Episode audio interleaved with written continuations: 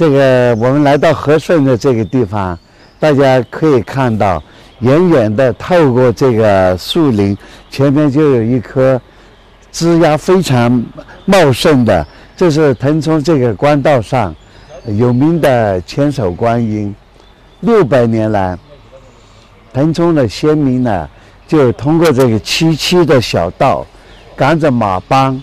到远方去走场。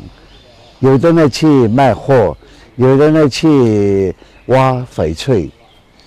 那么这个腾冲人，呃，到走这条路到厂里边，我们叫做走场。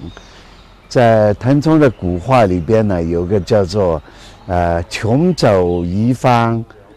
呃急走场。这个急走场呢，就是急需用钱的时候呢。就到这个矿山上去挖翡翠，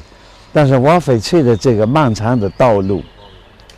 有的呢去了挖到好翡翠就一夜暴富，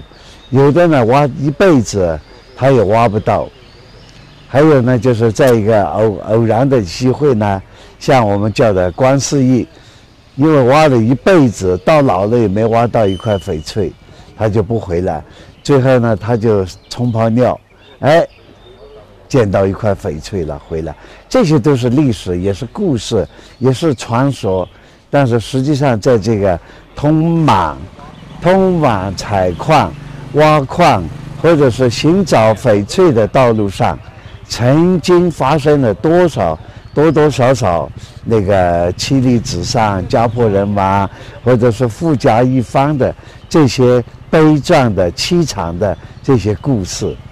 那么，这个真正的衣锦还乡，找到了翡翠啊，回来建了房，这个呢，只是在几百几千的这个腾冲人的故事里边，隐隐约约，就像翡翠的精品一样的非常稀少，不是每个人到了那里都可以发大财的。